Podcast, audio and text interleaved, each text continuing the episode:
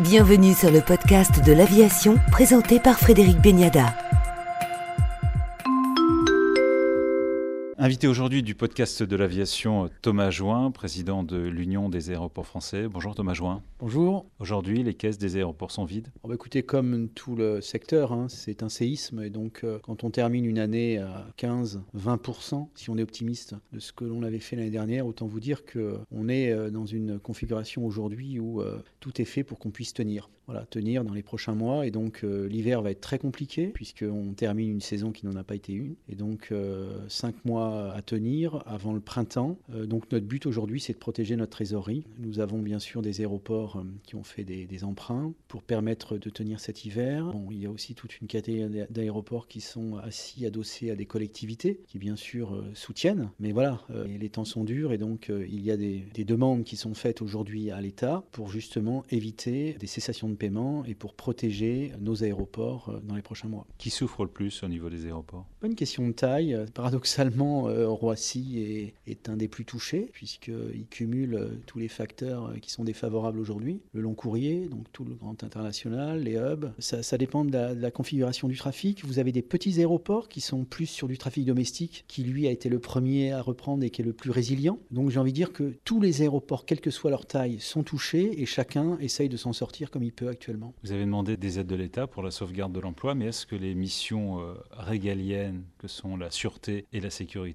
sont et Il y a eu une première étape euh, cette année puisque l'État nous a entendus en partie sur le fait que nous demandions à ce que le financement des missions régaliennes, je rappelle que c'est en temps normal 1 milliard d'euros par an, financé en totalité sur une taxe qui s'appelle la, taxe d'aéroport, euh, et donc payé par le passager. Autant vous dire que quand il n'y a plus de passagers, le système il s'effondre. Mais les coûts, ils restent en partie. Et donc on a vite vu euh, la situation se dégrader, et l'État a voté 300 millions d'euros d'avance c'est une avance, on avait demandé une subvention. C'est une avance qui serait remboursée à compter de 2024. Ça, c'est pour passer l'année 2020. Mais très rapidement, on a indiqué à l'État que l'État devait poursuivre euh, cette avance, puisqu'on rentre dans un hiver où le trafic ne reprend pas. Et donc, euh, le problème va se reposer. On a estimé en 2021 500 millions d'euros de nécessaires pour pouvoir équilibrer le financement de ces missions. Ce qui est important, c'est que l'État nous entende et surtout euh, provisionne cette somme en début d'année. Parce que s'il ne le fait pas, ce qui va se passer, c'est que les aéroports vont devoir puiser sur leur trésorerie pour devoir payer des sociétés de sûreté qui vont reprendre leur contrôle de sûreté dans les prochains mois. Et là, autant vous dire que euh, les trésoreries sont asséchées. Il faut que l'État prenne ses responsabilités en la matière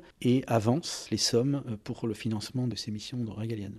Sur le plan écologique, le gouvernement a demandé à Air France de supprimer les lignes où le TGV est concurrentiel à 2h30 c'est quoi pour vous? Écoutez, je, suis toujours surpris quand, on décrète dans un domaine qui est quand même à la base la libre circulation des personnes et des biens, c'est quand même tout le cadre européen hein, qui a été mis en place euh, en la matière, et quand on décrète pour interdire à des gens de se déplacer par rapport à un mode de transport. On n'a pas attendu une loi ou un décret pour euh, supprimer des lignes. Il y a des suppressions de lignes ou des lignes qui ne reprennent pas tous les ans, tous les ans.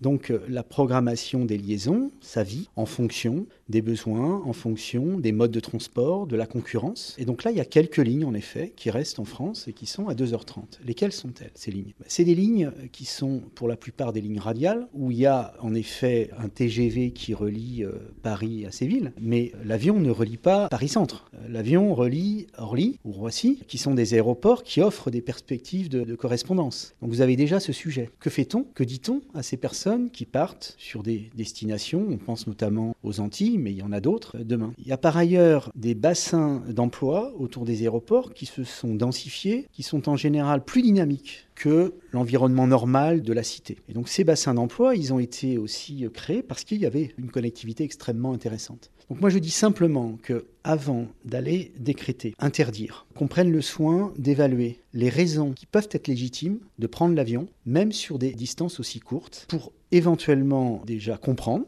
pourquoi ces lignes existent, et puis également pour en évaluer l'impact si toutefois elles devaient fermer. Ces décisions peuvent affaiblir certaines régions Est-ce que ça pose un problème de connectivité? Bah, Bien sûr. Euh, vous savez, si je prends l'exemple à Bordeaux, parce qu'on pense tout à, à cette ligne, mais il y en a d'autres, hein, c'est 500 000 passagers. Les, entreprises notamment qui utilisent ces lignes et qui sont autour de, de Mérignac, qu'est-ce qu'elles feront demain? Est-ce qu'elles décideront vraiment de se soumettre à ce diktat et finalement bah, de se résoudre à prendre sa voiture? À être dans des embouteillages, de relier une gare, pour ensuite relier une autre gare, pour ensuite relier une destination qui se trouve peut-être, je ne sais pas, proche d'Orly. J'en suis pas sûr peut-être que ces entreprises décideront de se délocaliser et de rejoindre un aéroport où il y a une connectivité aérienne qui répond à sa demande. Voilà, il peut y avoir aussi des effets pervers où, des entreprises décident finalement de prendre la voiture.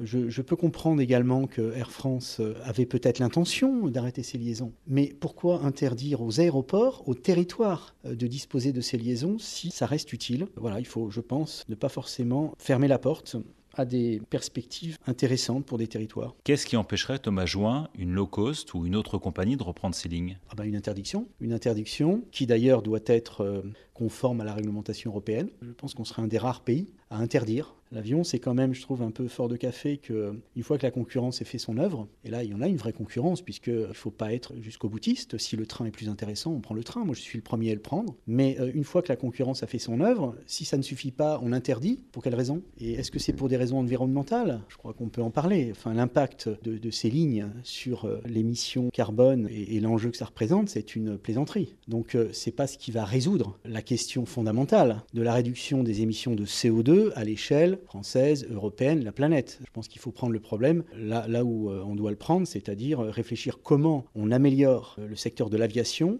pour réduire son impact carbone tout en permettant euh, la mobilité telle qu'elle s'avère nécessaire et plus que jamais avec la crise que l'on subit. Il y a véritablement des, actions très fortes qui peuvent être menées, mais il ne faut surtout pas les, mener à l'échelle de la France. Il faut les, les, mener au moins à l'échelle européenne. Et là, vous avez tout un secteur qui est extrêmement mobilisé et qui demande justement à ce qu'il y ait une action commune, concertée, qui permette d'une part d'inciter les compagnies à renouveler leur flotte. Et c'est d'utiliser également le biofuel avec euh, une situation aujourd'hui qu'on connaît qui fait que ce biofuel n'est pas utilisé parce qu'il n'est pas compétitif. Mais si on arrive à mettre en place une filière qui permette de l'utiliser, vous aurez un impact qui sera incommensurable par rapport à la suppression de 4 ou 5 lignes en France. Vous estimez avoir perdu la bataille de la communication ou il n'est pas trop tard? Non, il n'est jamais trop tard. Parce qu'aujourd'hui, on est dans une phase où l'opinion publique ne se dit pas euh, ce secteur, c'est fini, ce secteur est has-been. Été frappé pendant la Convention citoyenne de la façon dont on a présenté les choses aux membres de la Convention citoyenne. J'ai bien l'impression qu'on a présenté les choses pour dire comment est-ce qu'on réduit les effets néfastes de l'aviation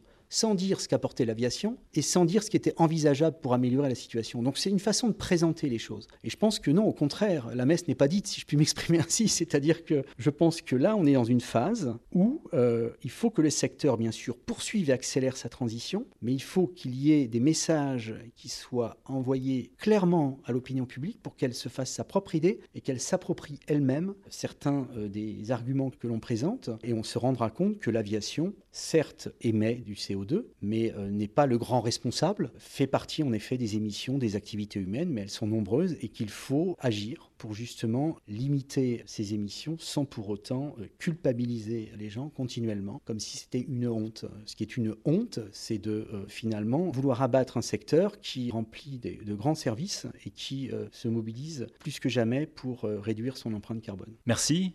Thomas Join, président de l'Union des aéroports français, pour le podcast de l'aviation. Merci.